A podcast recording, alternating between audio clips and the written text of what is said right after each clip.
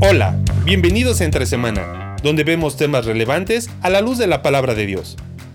El día de hoy iniciamos una nueva serie que en realidad es la segunda parte de la serie Mitos Cristianos. Queremos explorar juntos por qué creemos tantos mitos y cómo estos tienen algo de verdad distorsionada. En este primer capítulo hablaremos sobre el mito de las traducciones de la Biblia. ¿Hay alguna traducción inspirada? ¿Hay traducciones que son peligrosas o hasta diabólicas? ¿La mejor traducción es la que siempre hemos usado? Acompañemos nuevamente a Alex y a Marcelo en este nuevo episodio aquí entre semana. Muy bien, gracias Lalo. Aquí estamos una vez más, eh, comenzando una nueva serie. Bueno, nueva... Eh, 2.0. 2.0, es un, es un, es un mitos cristianos reloaded. Eh, porque habíamos, después de terminar esa serie, eh, recibido muchas peticiones acerca de, oye, ¿y por qué no hablan de esto? ¿Y por qué no hablan de esto? No, que, que me encantó tal tema porque eso me sacudió. el pueblo lo pidió. El Una cosa así. Sí, eh, eh, no podemos hacer nada porque el pueblo nos lo impidió. No, no, no, no, no, está bien. Fueron las sugerencias de las personas que nos escuchan. Exacto. Entonces, exacto. y de hecho creo que los episodios más eh, reproducidos son los de la serie de mitos, ¿correcto? Sí, sí, sí. Se tiene que tomar con, con un poco de... de, de, o sea, por, sí, porque fueron los primeros. Claro. Entonces los primeros, o sea, muchas personas que comienzan van a comenzar por, por mitos, pero sí son las que más eh, se, se, se, comparte, se habla. Eh, porque yo creo que estos son, son temas que muchas personas simplemente reciben sin realmente pensarlo, sin, o sea, simplemente porque vino de una autoridad, vino acompañado con un versículo, mm. vino con una, un argumento mm, que te, tenía así un poco de sentido. Sí. Entonces ya quedó. Entonces, cuando otra persona llega y dice, hey, ¿sabes que eso es un mito, no? Eh, uh, se, te, se, te, mueve la estantería, uy, sí, se sí, te sí. desarma toda la estructura. No, no, sé si vale la pena hacer todo un episodio acerca de esto, pero por ejemplo he escuchado muchas veces, no, porque el pastor que ama a la ovejita uh -huh. que, que, que, desobedece le rompe las patas. Uy, y repite Entonces, la historia y, y, cosas así. Y dice, pero, ¿y, ¿y, dónde se encuentra eso en la Biblia? No, porque yo lo escuché y un pastor lo usó. En, eh, y como dices, lo usó uno, se repitió y se repitió y se repitió. Un pastor de ovejas sería muy estúpido rompiéndole las patas a su ovejita. pero y sí, ahora es interesante. Se muere de gangrena. es interesante esto de mitos y creo que ahí es una linda oportunidad. Dijiste, sería bueno hacer un episodio aparte de mitos eh, en cuanto a la naturaleza de los mitos, mm. pero como este es un podcast, tenemos todo el tiempo que queramos y podemos claro. hacer introducción 1, 2 y 3, ¿no? eso, me, eso me enseñaste tú, amigo. Porque creo que hay algo eh, en dos direcciones. Eh, una es lo que no queremos hacer. Uh -huh. no nos autodeclaramos dueños de la verdad. Sí, no somos los, los, Mythbusters de, claro, de la Biblia. Vamos por la vida derribando mitos, no es, no es nuestra función. Es más, nosotros mismos, a lo largo de nuestra vida, hemos ido creyendo mitos uh -huh. y necesitamos tener una retroalimentación constante. Hemos tratado de ampliar mucho eh, el tipo de lecturas que tenemos. Eh, de, claro, si uno siempre lee de una misma línea, desde una misma perspectiva, obviamente va a pensar siempre igual. Uh -huh. Algo que con los años hemos podido aprender es Qué peligro cuando alguien dice, yo siempre he sostenido lo mismo por, por 40 años. Qué peligro. O sea, significa que nunca, nunca aprendió, porque aprendizaje implica cambio. Obviamente hay cosas que no cambian. Dios es Dios, Él es creador, eh, lo que hablamos de salvación, los principios. Pero en lo demás, uh -huh. eh, ahí es donde a veces empiezan a introducirse esos mitos. Y, y de, desde otro punto de vista es, hemos tenido esa retroalimentación de decir, ¿sabes qué? Me, fue útil porque me di cuenta que estaba viendo las cosas solo desde una perspectiva, uh -huh. no estaba ampliando eso y en segundo lugar, eh, a veces se va a fuentes tan... Eh, no sé si la palabra sería correcta, pero yo desconfiaría absolutamente de cualquiera que busque información eh, sólida en Facebook, por mm. ejemplo.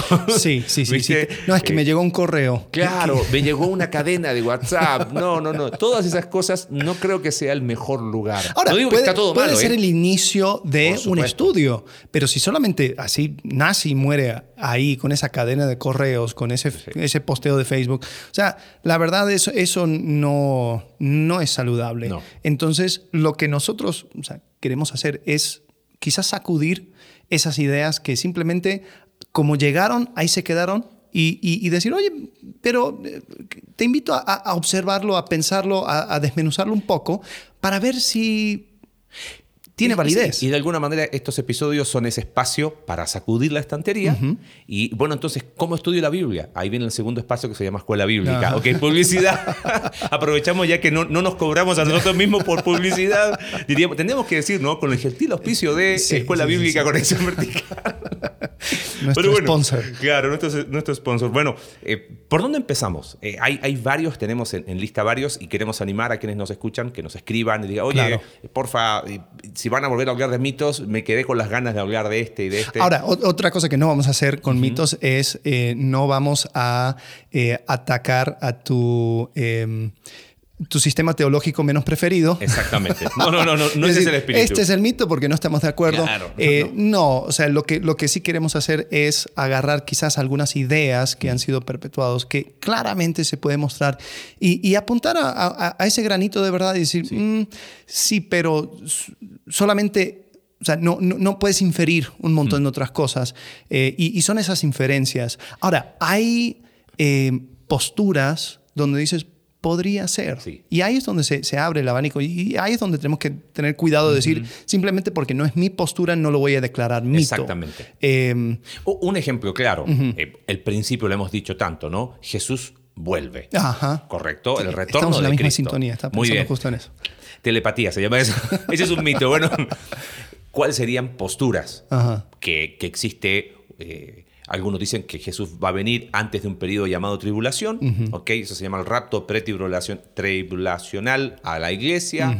Otros dicen que es a la mitad. Otros dicen, no, no va a haber tribulación. Otros dicen, no, la iglesia Esta va a es la pasar. tribulación. Esta es, y hay un solo evento. Esas son posturas distintas. Sí, sí. Yo no puedo catalogar como, ah, ese es un mito. Sí. ¿Por qué? Porque Nunca vas a escuchar el episodio El mito del milenio. no, no, no, porque, porque Del reino milenial. Exactamente, porque tiene que ver con posturas bíblicas. Y creo que ahí es donde tenemos que apelar a decir, somos hermanos en Cristo, tenemos una postura distinta, pero sostenemos el mismo principio. Jesús viene por eh, su pueblo. Y se acabó. Sí. Entonces, no vamos por ahí, no, no, no ese es el propósito. Pero quizás Claro. eh, rascándole un poquito, Alex, en cuanto a mito, eh, pensando, hablamos de eso en la primera serie de mitos, pero algunos seguramente se engancharon después en, en- en el podcast.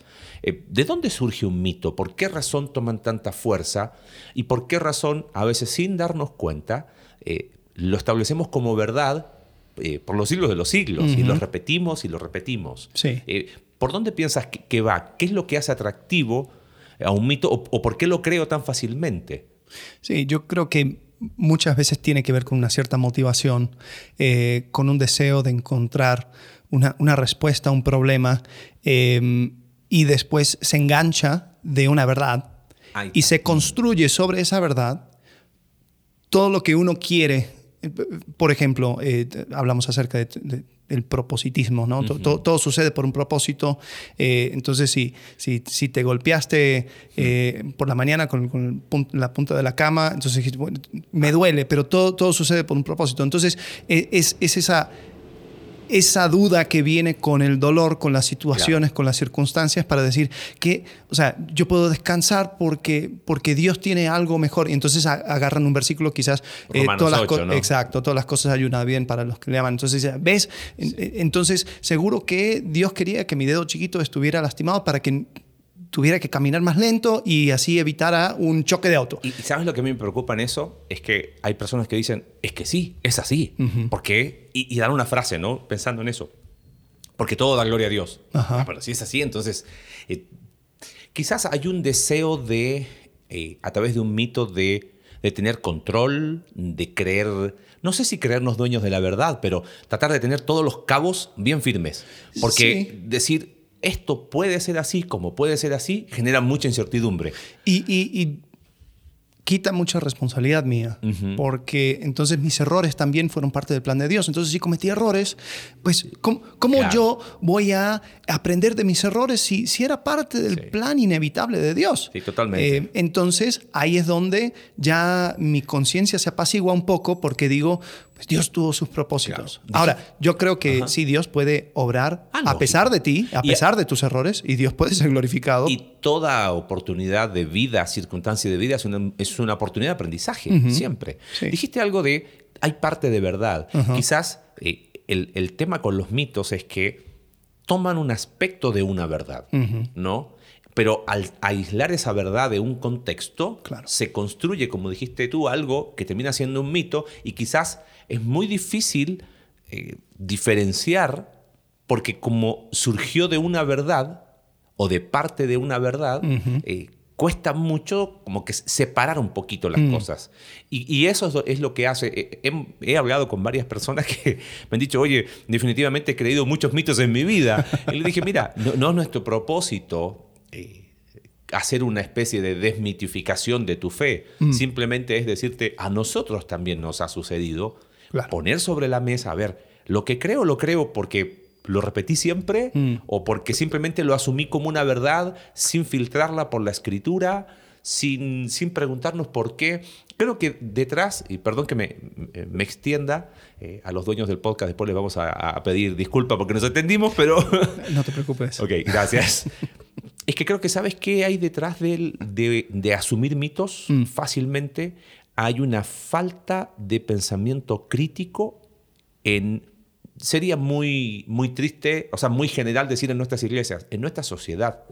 No hay una formación, me meto en, en- en algo educativo, no hay una formación profunda en cuanto a desarrollar un pensamiento crítico. ¿A qué me refiero con pensamiento crítico? Pensamiento crítico es la capacidad de analizar, de distinguir, de valorar, de comparar para llegar a una conclusión, de profundizar, a ver por qué se dijo lo que se dijo, quién lo dijo, cómo lo dijo. Pensamiento crítico es lo que necesitamos. Eh, es, es interesante, hay un libro que se llama Falacias exegéticas de D.A. Carson y en el primer capítulo dice la falta de pensamiento crítico en los miembros de nuestra iglesia, en los alumnos de cualquier seminario o instituto bíblico, hace que repitan lo que siempre se dijo porque, es- porque es así y no hay un, a ver, ¿por qué lo dijo? ¿En qué momento lo dijo? ¿En qué contexto lo dijo? Eh, desarrollar un pensamiento crítico para la vida es fundamental y eso aplica a cualquier área de vida. Y si quieres un- una, una frase eh, más espiritualoide, podrías decir en vez de pensamiento crítico, discernimiento de espíritus, ¿no? Está bien. O sea, de- Para los que le- les incomoda pensamiento crítico.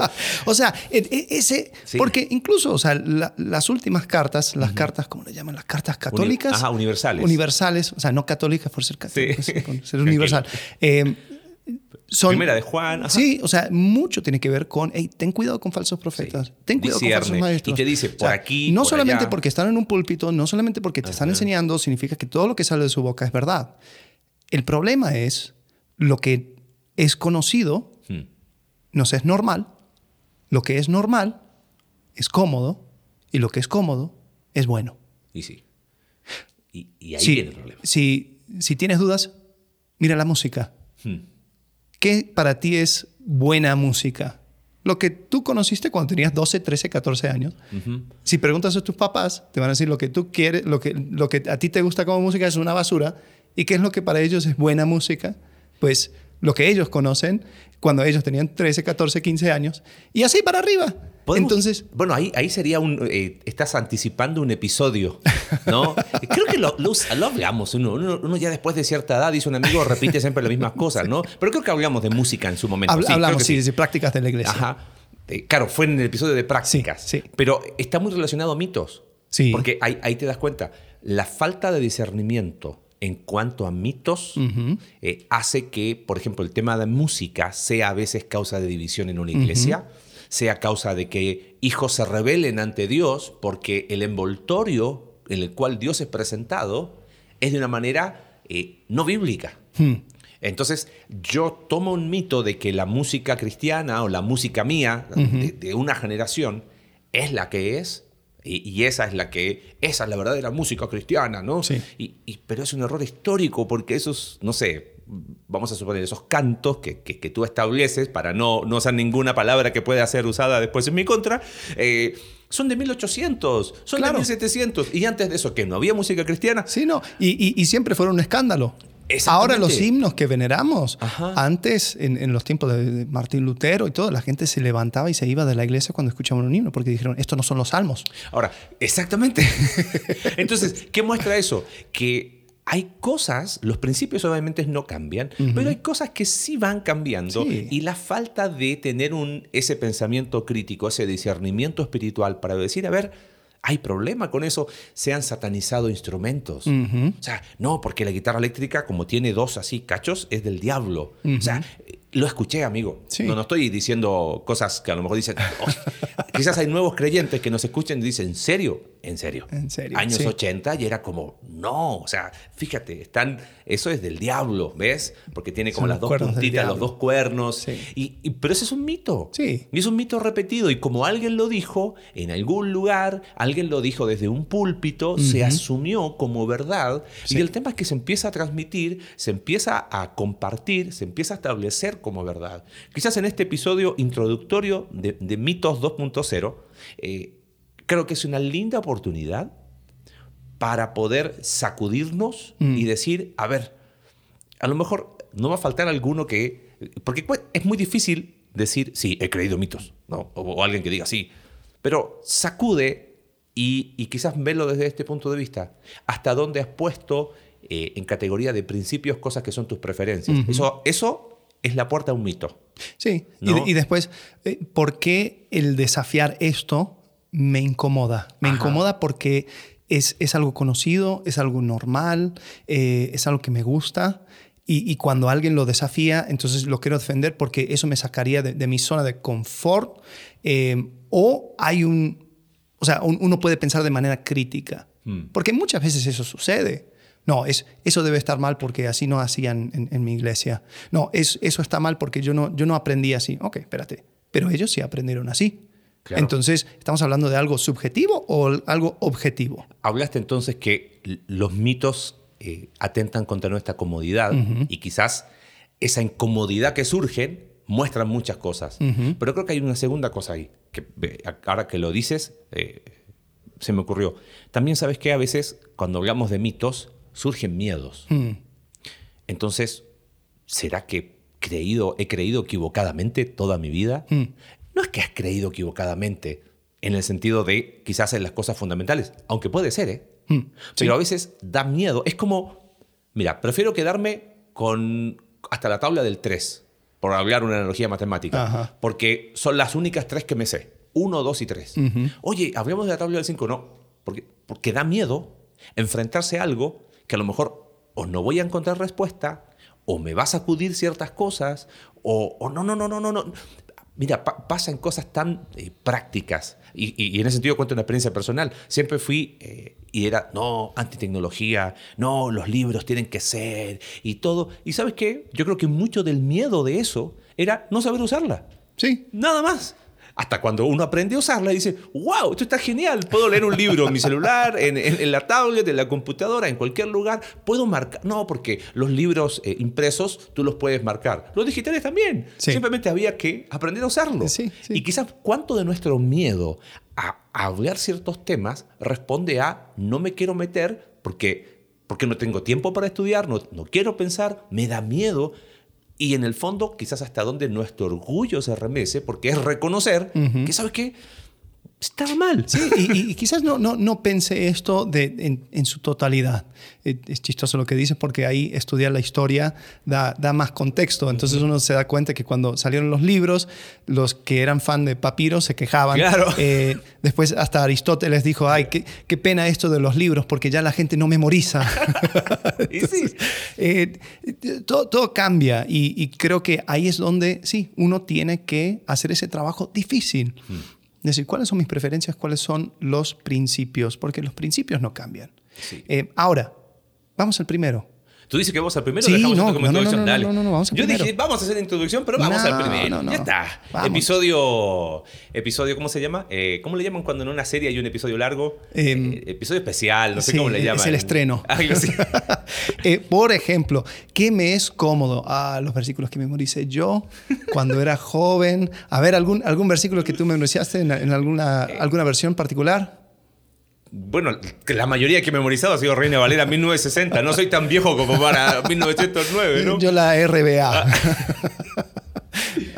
Ya, ya va- hablar de Biblia de las Américas era como, espérame, que, que es distinta, ¿no? Sí, sí, sí, y es lo más parecido a la Reina Valera. Bueno, eh, el primer mito tiene que ver con eh, el mito de la versión inspirada. Ajá, ¿correcto? la traducción inspirada. La traducción inspirada. eh, en- en- para los, eh, los que hablan inglés es la King James. Eh, ¿Cuál sería la, la versión inspirada? Reina Valera. La Reina Valera. Siempre. Y 60, Y- por no, favor. No, espérate, y ahí hay dos, dos líneas. Ah, sí. Sí, están los, los sesentistas Y hay unos que son más puritanos Oh, a la wow. 1909. 1909. Sí, ¿Y la Reina Valera antigua? Eh, no sé, es raro porque si, si vamos a ser puritanos, puritanos tendríamos que ir a la Biblia del Oso, que, así se conoce, la primera, que fue escrita por Casiodoro de Reina y después eh, revisada por Cipriano de Valera. Por eso Ah. se llama Reina No Valera. es que había una Reina Valera. Claro, no es que había una reina que, por si acaso, eh, sepan lo que iba por ahí. El Casiodoro de Reina fue el primero que tradujo. Eh, y de hecho se ¿Y considera... eso más o menos en qué, qué, qué fecha? 1600. 1600, ok. Mil- fines de 1500, 1600. En los albores de lo, lo que fue la reforma, pero a, a nivel de España, hubo una primera traducción en español, ¿Pero eran protestantes? protestantes. Ok. eh, Entonces sí. eh, que no, no se publicó, pero la de Casiodoro de Reina fue la primera que se publicó. Ok. Y algunos años después, Cipriano de Valera la revisó. Es muy interesante porque creo que en ese sentido siempre es bueno. eh, hay gente que, que da, ¿cómo vas a leer esa Biblia retrógrada? Y, y espérame, esa Biblia tuvo, tuvo valor en sangre. O sea, hay que también dar es- ese lugar histórico. Y ellos hicieron el mejor trabajo que pudieron con lo que tenían al alcance. Claro. ¿Correcto? O sea, creo que es bueno decirlo porque hoy por hoy, como se reproducen, así como hay mitos, no sé qué llamarle, hay... hay- haremos otro episodio de eso, de, de gente que a lo mejor eh, conoce un poquito de algo Ajá. y ya quiere dictar cátedra y dice, lees Reina Valera. Ah, esa es una tontera. Eh, decir al- si alguien dice eso es porque no sabe nada de historia Mm. y no la valora, porque estos hombres pagaron a precio de su vida, o sea, tuvieron que estar clandestinos, Claro. eh, perseguidos, eh, eh, con, con la invención de la imprenta, Mm. fue lo que permitió la extensión, pero, pero fue todo, y estamos hablando de España, católico, pero Sí. a, a más no poder, o sea, eh, era de Europa era lo de hueso colorado, ¿no? Claro, claro. Entonces, eh, en español dijiste, por eso dijiste en inglés King James, en King James, español sí. Reina Valera. Puede ser 60 o 1909, pero ¿cuál sería el mito ahí? El, el mito es que hay una versión que Dios eh, inspiró o, o- o Dios tuvo parte en asegurarse de que, de que su palabra fuera fiel eh, en ese idioma y lo hizo a través de una traducción. Y usar cualquier otra traducción eh, sería apartarse de la versión inspirada. Bueno, ¿me permites ahí un- una digresión de ver. 30 segundos? Claro. Hablaste de inspiración. Ujú. Ok, tenemos que aclarar algo que creo que fue episodio número uno o número dos Sí. de Entre de Semana. la verdad. Sí. Inspiración es lo que sucede eh, que explica 2 Timoteo capítulo 3, verso 16 y 2 de Pedro capítulo 1, verso creo que 14, 15 por ahí. Donde el Espíritu Santo inspira, no dicta mecánicamente, inspira ¿no? a los autores originales, ¿correcto? A Pablo, a Pedro, a Juan, para poner por escrito lo que Dios desea, Ajá. usando su personalidad, Sí. usando todo eso. Eso es un evento que sucedió en los considerados autógrafos o manuscritos originales que no tenemos. Sí. ¿Correcto hasta ahí? Por lo tanto, hablar de traducción inspirada, ahí ya te muestra que hay, hay algo pasó en el camino que, que se llegó a, a asumir que hay una traducción inspirada. Ajá. Lo que tenemos, la inspiración técnicamente ocurrió en los manuscritos originales. Sí, sí. Eh, lo que usan Ujú. eh, los que propagan este mito eh, es- son versículos parecidos, eh, como Salmo 12, eh, versículos 6 y 7, y lo voy a leer Sí, en la. Reina Valera Muy bien. 60. Dice, las palabras de Jehová son palabras limpias, como plata refinada en horno de tierra purificada siete veces. Dice, versículo 7, tú Jehová los guardarás, los guardarás, guardarás a las palabras. De esta generación los preservarás para siempre. Ahí está el mito, ¿ves? O sea, el, Dios que inspiró es el Dios que preserva. ¿Pero que preserva qué? Claro, preserva un montón de manuscritos, Sí. pero no preserva una traducción. Sí, E- el problema es que las otras versiones diabólicas Ajá. cambian este versículo. Porque si leo ese, ese mismo pasaje en la NBI, dice, las palabras del Señor son puras, como la plata refinada, siete veces purificadas en el crisol. Tú, Señor, nos protegerás. Tú siempre nos defenderás de esta gente. Entonces, ¿me estás cambiando? El significado de, este versículo, Dios estaba diciendo en la Reina Valera 60 de que las palabras originales iban a ser protegidas y el, guardián del significado original iba a ser para España Reina Valera. Y punto. Y punto. Entonces, cuando, cuando vienen estos otros, estas otras traducciones, eh, son imitaciones. ¿Y quién es el mejor imitador de toda la historia? Es el diablo. El diablo. Y, bueno, y, y sabes qué, lo, lo, más triste es que se dicen cosas en internet que yo digo, señor, por favor. Eh, mencionaste recién la nueva versión internacional. Ajá. Aclaramos que, que, la editorial eh, Sonderban no nos está pagando por este episodio. Eh, no somos defensores de ninguna u otra traducción. Pero llegar a decir que es diabólica, o sea, mm. es, como hemos dicho tanto, es hacernos un autogol a nosotros mismos. Sí. Tenemos Ahora, quizás ahí, ahí, tendríamos que hacer algunas explicaciones técnicas. No queremos irnos por el lado tan técnico, simplemente explicar eh, por qué razón hay a veces ciertas diferencias. ¿no? Eh, tendríamos que irnos más atrás, y recién tú, tú mencionaste, bueno, y, y, explicamos un poquito lo que es inspiración. Hablamos de esto también en el episodio del Evangelio y la confiabilidad de la, de la, escritura. Si alguien quiere profundizar más, ahí tiene. No tenemos los manuscritos originales, ¿correcto? Uh -huh. Perfecto. Pero tenemos casi 6.000 copias que son fragmentos, papiros muy antiguos. Tenemos, eh, sí, papiros, después tenemos cursivos, leccionarios, eh, traducciones antiguas. O sea, hay un montón de, de, de evidencia textual uh -huh. que nos permite reconstruir. Eso es la, lo que se conoce la ciencia de la, de la crítica textual. Nos permite reconstruir un texto con una confiabilidad, eh, diríamos, entre un 95 a un 98%. Mm. O sea, por eso se llama la ciencia de la crítica textual. Uh -huh. O sea, aplican rigor científico para decir, ¿sabes qué? Tenemos 6.000. Por eso es un trabajo de años. No es que sacan una traducción. El otro día supe que alguien sacaron una traducción que se llama legado. Y como que y era una mezcla de cosas pero, pero, o sea, son años para hacer una traducción. Mm. Años y años para hacerla bien, no para copiar, pegar, uh -huh. ¿no? Eh, entonces, en esto de la crítica textual, se toman un montón de, de, de, elementos como para decir, ¿sabes qué? Ok, tenemos papiros, tenemos mayúsculos, tenemos cursivos, leccionarios, versiones, citas de los padres de la iglesia. Uh -huh. Todo eso, vamos a colocarle un orden a esto. Okay. Uh -huh. ¿Por dónde empezamos?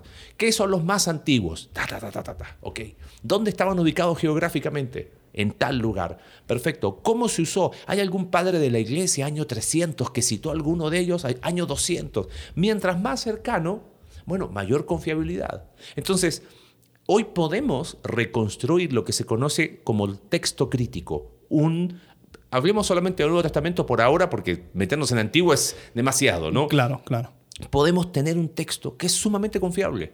Ahora, ¿por qué hay ciertas variaciones? ¿Qué sucede?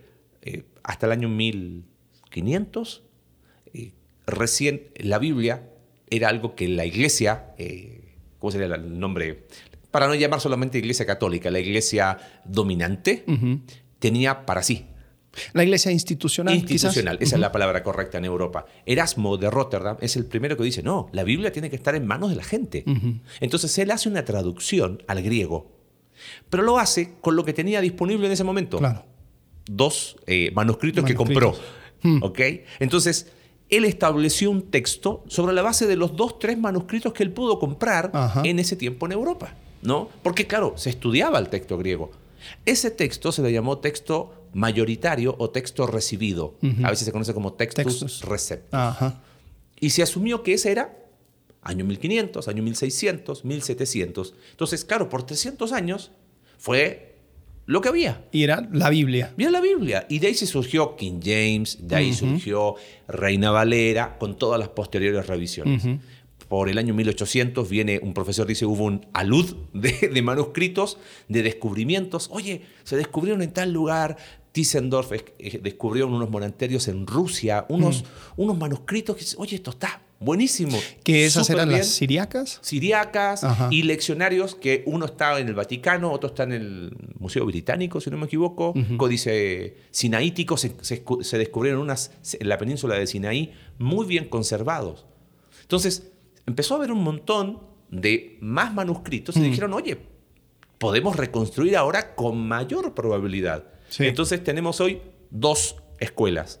Los que dicen, no, ese que hizo Erasmo, es. como fue el texto, ¿cómo dijiste? Textus receptus, el Ajá. texto recibido, ese fue el, ese es, no lo cambiemos. Uh -huh. Y después vienen los otros, no, usemos ese pero comparémoslos con todo lo que se ha podido descubrir.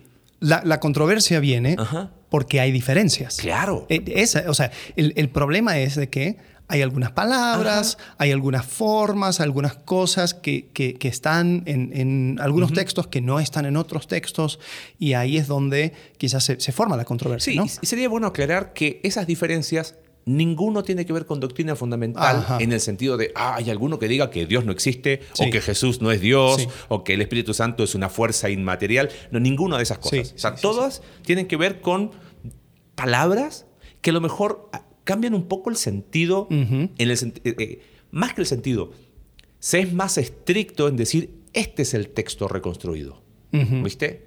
¿Qué sucede? La mayoría de las diferencias es interesante, tienen que ver con adición.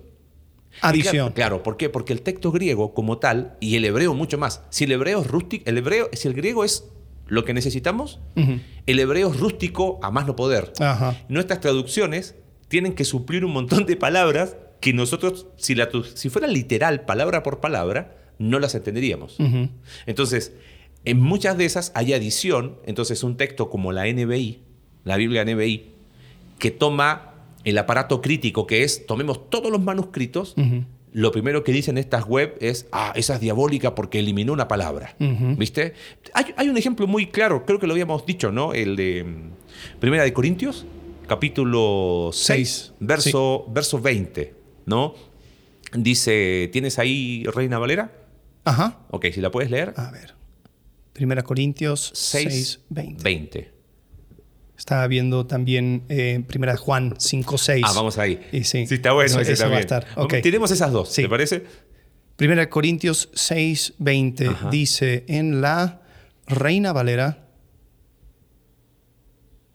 porque habéis sido comprado por precio, glorificad pues a Dios en vuestro cuerpo y en vuestro espíritu, los cuales son de Dios. La NBI dice, fueron comprados por un precio. Por tanto, honren con su cuerpo a Dios. Entonces dice, ¿ves? Falta el espíritu. Claro. ¿Por qué razón? Y ahí es donde es diabólica, porque solamente habló de cuerpo. Ajá. La explicación corta. Ahora, ¿cambia algo en doctrina fundamental esto? Para nada. Porque honrar a Dios es parte integral de nuestro ser. Pero lo que se hace, eh, tenemos, eh, tenemos tiempo, ¿no? Eh, primero vamos por evidencia externa, que es todo lo que es manuscritos, fechas, todo lo que dije recién. Después vamos por evidencia interna, de qué viene hablando el autor, y ahí es comprensión de lectura. Todo el capítulo 6 Ujú. habla de cuerpo, ¿no? De no, no eh, huir de la fornicación. Si tú te, te metes con una prostituta, o sea, te estás contaminando, ¿no? es, no puedes creer que afectas tu cuerpo. Ahora, ¿qué, qué sucede? En aquel tiempo, eh, donde se escribe, donde está escribiendo Pablo en Corinto, mucha influencia griega, ¿correcto? Ahora, ¿qué, qué sucede? Los griegos, sobre todo eh, de la escuela platónica, ¿qué decían? La materia es mala. Por lo tanto, si la materia es mala, el cuerpo es malo. ¿Sabes qué? Si tú pecas en tu- con tu cuerpo, no hay problema porque el cuerpo es malo. Lo importante es el espíritu. Claro. Y Pablo corrige eso en Corinto y dice, no, el cuerpo también es importante. Por eso Pablo habla de resurrección de 1 Corintios. Entonces, ¿qué mejor que terminar el capítulo 6 diciendo, glorifiquen a Dios con qué? Con su cuerpo. Con su cuerpo. Ahora, texto mayoritario que sigue la Reina Valera, año 500. Oye, honren con su cuerpo a Dios, como que queda, como que algo le falta, ¿no? Mm, como sí. que es, eh, falta que sea más integral. Pongamos cuerpo y espíritu. Sí. Y como tú, tú explicaste muy bien algo an- antes de grabar, primero lo colocaron como nota al margen. Sí, como que, ah, eh, cuerpo, eh, y después en el- al margen, y también espíritu, pone, pone el escriba. Ajá. Posiblemente es lo que, lo, que, lo que dicen que puede llegar a suceder. Bueno, tú explicaste que eh, cuando se estudia ese, ese pasaje en particular, Sí, en la tercera revisión Ajá. de ese texto entra, pero en la primera no está. No está. Entonces posiblemente... Sí, fue una nota al margen, porque los escribas pon- ponían. Es, es interesante cuando ves los escribas, eh, cu- cuando ves las notas al margen. Esos no entran en la Biblia, simplemente viendo el, el- el texto. eh, hay escribas que se quejan del, del, del escriba Del otro anterior. escriba. Este escriba, un tonto, ¿cómo puede ser que puso esto? Y, y- y ahí lo escribe, se Sí. ponen todas sus quejas. Eh, otras ponen, qué sé yo, notas, cosas para comprar. Eh, pero, pero quizás lo pusieron como una nota. Después el segundo quizás cambia su formato, quizás pone las notas arribita del texto, entonces entre las líneas. Claro. Después ya para el tercero ya ve la cosa y dice, ah, se- seguro esta que está arribita eh, eh, debería estar adentro, entonces lo mete. Y piensa esto, ¿y suena mal? Decir glorificar a Dios No. en vuestro cuerpo y espíritu, obvio, es una verdad, por supuesto que es una verdad. Ahora, es ¿Está en el texto original? Claro, o, o es, o, para usar probabilidad, ¿es la más probable lectura? Sí, no. No. Ahora, porque no aparece espíritu, vamos a decir que la NBI es diabólica, ahí está el problema. es, es- eso es lo que es incorrecto, Sí, ¿no? Eso sí. es lo que eh, cata- ca- a- categorizar o dar un- un- una etiqueta de, a, a una traducción sin ir a textos. Vamos a colocar en, las notas un- una explicación muy interesante de un profesor de un seminario en Costa Rica. Es, es un americano que es, eh, erudito en, texto griego y él explica y dice, oye, ¿es realmente la NBI una, versión diabólica? Y explica muy bien, Gary Chogren se llama. Eh, y está muy bien explicado, muy bien aterrizado como para darnos cuenta de, y ahí viene el espíritu de este episodio eh, relacionado a mitos, de no repetir como loros lo que... Porque otro lo dijo, entonces yo lo repito, entonces llego a una iglesia, ¡Ah! leen NBI. Bueno, nosotros hemos, hemos estado usando últimamente la nueva versión internacional porque Sí. es bastante clara. Bueno, por mucho tiempo usábamos la, la- la Reina Valera 60, pero era porque era- esa era la licencia que compramos para el programa, para proyectar los versículos. Y apenas eh, ya dijimos, bueno, vamos a comprar uno más, entonces ahora tenemos las dos. Y, y- y las dos. Da igual. Y no hay problema. Entonces, eh, pero creo que, que es, es muy bueno eh, hablar de eso. Es, es muy bueno poder eh, hablar de que no hay versión diabólica o no diabólica. Ahora, me permitís un paréntesis. Obviamente no estamos hablando del libro del mormón, que eso es otra cosa. No estamos hablando de... No, porque eso no son traducciones. Claro, ese es un libro aparte. Claro. La que sería una mal traducción sería la traducción del Nuevo Mundo, que es la traducción de los testigos de Jehová, Sí. en los cuales ellos intencionalmente Claro. eh, eh, no siguen ninguna regla de la crítica textual. O sea, literalmente es un Ese es traje el hecho a problema, porque, no hay un hilo No. donde dices, no, esto lo saqué de este, de este. O sea, cada versión eh, que es fiel debería seguir un hilo. ¿No? Ahora, hay algunos versículos, hay algunas traducciones que no necesariamente serían traducciones, serían como interpretaciones o, mm, no sé, alusiones, eh, algo como eh, que el mensaje, eh, no sé si Dios habla hoy, entraría dentro Sí, de eso. paráfrasis. Eh, Son paráfrasis. Y, y tampoco está mal, eh, es una manera de quizás masticar y también incluye dentro de eso una cierta interpretación eh, Sí, moderna para que se pueda leer de manera fluida. ¿Y sabes qué ayuda en eso? Escuela bíblica. Bueno, que me acordé que lo hablamos en la escuela bíblica, ¿no? Porque ayuda mucho a interpretar. Poner sobre la mesa, Claro. mira, esta es una traducción más literal, esta es una traducción dinámica, esta es una paráfrasis. ir, ir viendo, ir comparando. ¿no? Bueno, eh, eh, veamos otro versículo rapidito. Primera de Juan capítulo 5, versículos 6 Te metiste a y la los 7. Sí, va, aquí vamos. Primera de Juan 5. Este es Jesucristo que vino mediante agua y sangre, no mediante agua solamente, sino mediante agua y sangre. Y el Espíritu es el que da testimonio, porque el Espíritu es la verdad. Versículo 7. Porque tres son los que dan testimonio en el cielo, el Padre, el Verbo y el Espíritu Santo, y estos tres son uno. Perfecto. Excelente versículo para explicar la Trinidad. ¡Pum! Versículo 8 Claro. dice, y estos tres son los que dan testimonio en la tierra, el espíritu, el agua y la sangre, y estos tres concuerdan. Y dice, versículo 7, clarísimo, dice, dan testimonio en el cielo, el Padre, el Verbo, el Espíritu Santo, y estos tres son uno. Entonces uno dice, golazo, ah, con esto explico la Trinidad. Y ya está. Y después voy a la nueva Biblia de las... No, perdón, a ver, hay, hay un... Ok, si voy a la NBI, NBI. igual lo dice, Pero igual lo dice distinto. pero pone también un... Ah, no, no, no, no, lo No, no, saca. lo saca. Lo saca. ¿Por qué no Versículo 7. Tres son los que dan testimonio. Y ya, se acaba el versículo Sí. 7. Y después versículo 8. Y Y los tres están de tres acuerdo. están de acuerdo, el Espíritu, el agua, la sangre. ¿Dónde está el Padre, el Hijo, el Espíritu Santo? Esta versión es diabólica. Sí. Porque anda quitando a Jesucristo y en la Trinidad de la Biblia. Ah, Hay una notita en el margen Ajá. de, de- de Ah, la estaría, bueno, estaría bueno que lo, que lo leas y lo, y lo Dice expliques. eh, 5, 7 y 8, testimonio, punto, punto, punto, espíritu. Dice eh, variación, testimonio en el cielo, el Padre, el Verbo y el Espíritu Santo, estos tres son uno.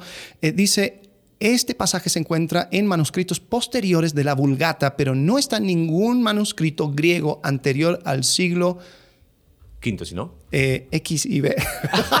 Eh, ¿14? 14. 14. O sea, imagínate, nada de, de año 1500 para atrás, Sí. no hay nada. No hay nada. Entonces, posiblemente era como que, ah, un escriba poniendo y que- queriendo explicar y, y hacer esa, ese vínculo entre la Trinidad y el Espíritu del agua y todo, todo lo demás. Entonces lo mete y después otra persona dice, bueno, este, este versículo un golazo, ahí lo voy a poner. Hay interpretación en los años, decir, bueno, pero agua puede referirse a tal y sangre a tal, y se, le- y se empezó a interpretar el texto más que a traducirlo. Pero, claro, si uno está acostumbradísimo a sacar eso como texto muestra de la Trinidad, después cambia de versión a la NBI, y dice, esto no está. Sí. ¿Qué- ¿Cómo me van a quitar esto? si esto era la forma de explicar la Trinidad, Eh, eh, seguramente hay, hay una mano negra que, está metiendo. diabólica Sí, y ahí empiezan y empiezan a hacer teorías conspirativas en este Claro. artículo de que vamos a colocar de Gary Chogren está muy bueno él explica dice oye hay un montón de cosas que, que- que se dicen que se distorsionan pero es- está bueno lo que tú explicas porque entonces ok quitan eso cambia la doctrina de la Trinidad No, para en nada. absoluto porque hay evidencia en un montón de textos tanto del Antiguo como del Nuevo Testamento pero eso sería irnos a otro episodio Sí, ahora lo importante quizás concluyendo es tenemos buenas traducciones usemos varias sobre la mesa. Es más, antes había que comprar varias Biblias y en un espacio físico. Hoy Claro. a través de, de- de, ¿cómo se llama?, de sitios web, puedes colocar al mismo tiempo tres, cuatro traducciones y comparar Reina Valera, eh, Biblia de las Américas. Hay una nueva revisión de la Biblia de las Américas que es muy buena. eh, nueva versión internacional, nueva traducción viviente, eh, alguna traducción católica muy buena, por ejemplo, Nácar Colunga es una muy buena traducción, eh, Cantera Iglesias, y decir, mira, ahí está el texto. Y te vas a dar cuenta que apuntan a todos y en algún momento una clara más, otra menos, una usa un lenguaje más, eh, vosotros decís, eh, más solemne, quizás otra es más eh, eh, adecuada al lenguaje actual. Regional, Regi- ustedes. Ajá, ustedes. Y, y eso, eso va a ayudar a tener una comprensión clara. No es que desconfíen de las traducciones que tenemos. Ajá. Lo que desconfíen es de sitios web, de páginas de Facebook que dicen tal traducción es diabólica. Claro. Eh, ni lo lean. Sí. ¿no? No, no, Porque no, ahí es no, donde no vale el la pena. No vale la pena. Incluso, aparte, y ya con esto vamos terminando, incluso hay algunos versículos donde el significado cambia por completo Sí. entre una traducción y otra. Entonces, ahí es donde tal vez eh, nos sacude un poco porque decimos, a ver, ¿cómo puede ser esto cierto y lo otro cierto? Especialmente en eh, eh, el Antiguo Antiguo Testamento, Testamento, donde, sí. donde está el hebreo, porque el hebreo, a ver si, si me corriges, profesor, eh, no viene, no tiene vocales. No tiene vocales. O, por lo menos en, en- en se, su antigüedad. se añadieron las vocales con puntitos. O sea, para que sepan, están los signos y no es que se agregaron vocales, sino que los puntos fueron las vocales y se mantuvieron las mismas. O sea, por eso un texto con vocal y sin vocal tiene la misma extensión. Porque son puntos arriba, puntos, perdón, puntos abajo y algunos eh, añadiduras de signos eh, que, que son las vocales. Ajá, Entonces, imagínate, un puntito cambia totalmente una palabra.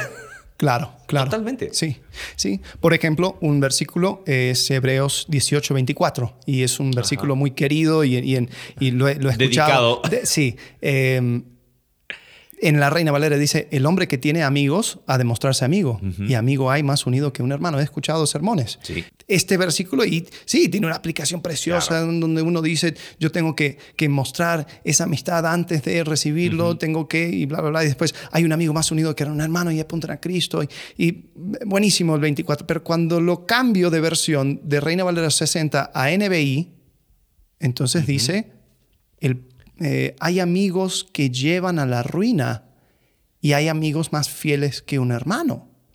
¿Qué pasó? ¿Qué, qué pasó? ¿Dónde está mi aplicación? Claro. ¿Dónde están mis tres puntos de lo, mi sermón? yo lo dediqué a mi mejor amigo.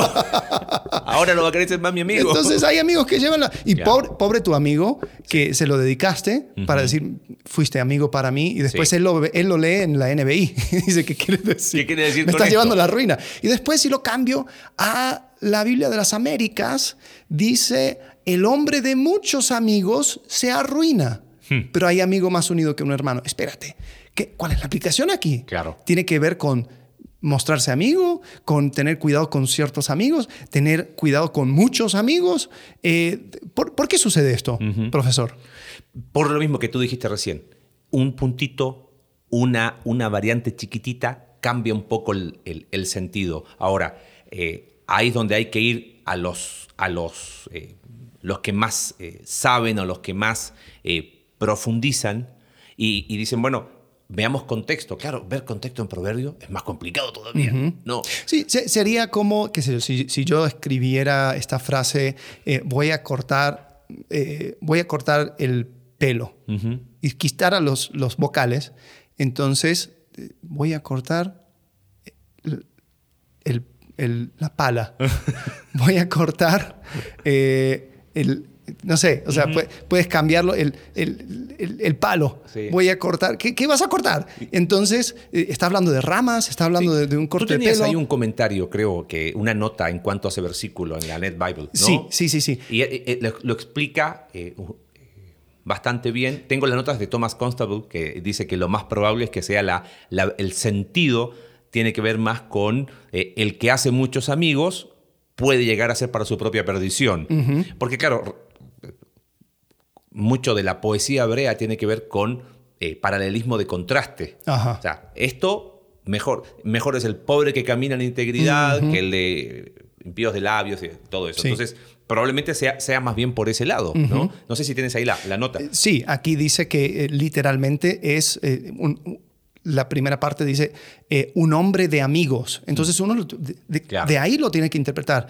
Pero dice que posiblemente es una, una cierta lectura eh, más yesh que ish en el, en el hebreo y eh, que si, si, lo lees así, entonces sería hay amigos hmm. que, que, no son confiables. entonces, la verdad no sé de dónde sacaron el que tiene amigos a demostrarse amigos. Eh, ahí habría que, estudiar. Habría que, rascar. Pero, hay muchas decisiones que se tiene que tomar y uno tiene que ver, a ver, esto tiene que ver con, eh, con el pelo o la pala. Eh, tiene que ver con polo o, pelé. o sea, ¿cómo se lee? Entonces muchas veces en el contexto uno va tomando decisiones y por eso de, o sea, y no es necesariamente que uno es correcto, uno es incorrecto, son decisiones que se toman. Son decisiones, se llaman decisiones textuales y es donde uno confiamos y agradecemos a Dios que hoy tenemos el, vivimos en una época donde está la mayor cantidad de, testimonio textual por la cantidad de manuscritos. Oramos y imagínate en, en 100 años más haya mucho más. Sí. Y eso nos va a permitir refinar cada vez más el texto, que te decía que tiene una confiabilidad de 95-98%. O sea, estamos hablando que desde el punto de vista científico, si aplicamos el rigor científico, tenemos un texto más que confiable. Bueno, por ejemplo, ahora están saliendo tecnologías que permiten que se pueda eh, de manera digital abrir un papiro, que antes no lo querían hacer porque dicen, está tan frágil que el momento que lo abro, que lo toco, se vuelve polvo. Entonces ahí está enrollado y nadie sabe lo que tiene adentro, pero hacen cierto tipo de rayo X y ahí lo pueden leer. Podemos colocar el, vamos a colocar el link. Hay una organización eh, sin fines de lucro en, Estados Unidos que la dirige un profesor del seminario donde estoy estudiando, se llama Daniel Wallace. Okay. Y él, eh, no recuerdo el nombre ahora, pero él ha digitalizado con unas eh, cámaras enormes, es, el, es la organización que más ha digitalizado manuscritos y ha puesto a disposición porque él dice, va a llegar un momento en que no van a estar. Sí. Y el tipo recorre el mundo rastreando manuscritos y compra y, hay gente que dice, mira, eh, donativo para comprar y van y tienen gente, pero es con un cuidado. O sea, creo que son no sé cuántos meses para digitalizar cosas, o sea, muy, muy pequeñas, pero lo hacen a una resolución, bueno, tú sabes más de esas cosas, ¿no? A una calidad increíble. Vamos a colocar el link, se llama Centro de Preservación, algo de manuscritos, lo vamos a colocar ahí. Eh, él tiene una de las gramáticas griegas más usadas en seminarios en Estados Unidos, pero el tipo dijo, hay una pasión que, que, puede en mi mm. corazón y es cómo hacer accesible. Y creo que ahí, ahí es donde partió el espíritu. Fíjate, Erasmo dice, tengo dos, tres escritos, lo voy a poner, y ahí fue el texto mayoritario. Y, gloria a Dios por el texto, los preceptos. O sea, y, fue, la herramienta por muchos siglos. Exactamente, pero de ahí a decir que porque es el texto recibido, es el texto inspirado, no. ahí viene el problema del mito. Así que bueno, uff, mucho para seguir hablando. Sí, y se nota que, eres apasionado del tema. Yo también, eh, la verdad, este tema es, es, uno sumamente interesante porque conecta absolutamente todo. Eh, historia, probabilidad, matemática, eh, todo. Y creo que Así debemos de ver la Biblia. como, como algo, sí, inspirado por Dios, pero también Dios utilizó seres humanos Hmm. y esa forma humana de, de- de ir refinando, de ir trabajando, de ir conociendo más a su palabra. Y no podemos quedarnos simplemente con una versión. Esta versión es Claro. la, la versión que, que- que Dios eligió para este idioma y, y así Y quedamos. más. Porque no, eso sería una forma, eso es vagancia intelectual. Y, y rechazar, ¿sí? Yo creo que ese es el espíritu. Oye, a lo mejor te gusta más la Reina Valera, ningún problema. Sí. Pero de ahí a tachar como diabólico todo lo que no sea de acuerdo a eso, ahí es donde no solamente hay un problema con un mito, hay un problema con el corazón. Sí, sí, sí, sí. Y uno tiene que tener la mano abierta si dice, bueno, eh, puede ser que la traducción, se- eh, en esta traducción es así, en esta traducción es asá, eh, eso no lo hace malo. Exactamente. Eh, simplemente dice que quizás hay, hay un poco de... eh, se abre el abanico de, de- Ajá. de posibles interpretaciones. Y- está bien. Y está bien, ningún problema. Así, que bueno, sí. Eh, con eso esperamos haber eh, quitado de en medio el mito de la traducción Sí. inspirada. Eh, esto es un trabajo continuo, esto es un trabajo de, de profundidad, pero la verdad, lo mejor que puedes hacer con cualquier traducción de tu Biblia es leerla. así es. Y conocerla. Partamos de ahí. Después lo demás se puede arreglar en el camino. Y sí. Muy bien. Así que, bien, seguiremos profundizando en este tema de mitos la próxima semana. Que Dios le bendiga. Gracias. Hasta luego. Gracias por acompañarnos en un capítulo más de Entre Semana. Recuerda que puedes seguirnos a través de nuestra página web Iglesia Conexión Vertical Diagonal Entre Semana, Spotify, Apple Podcast y Google Podcast. Hasta la próxima.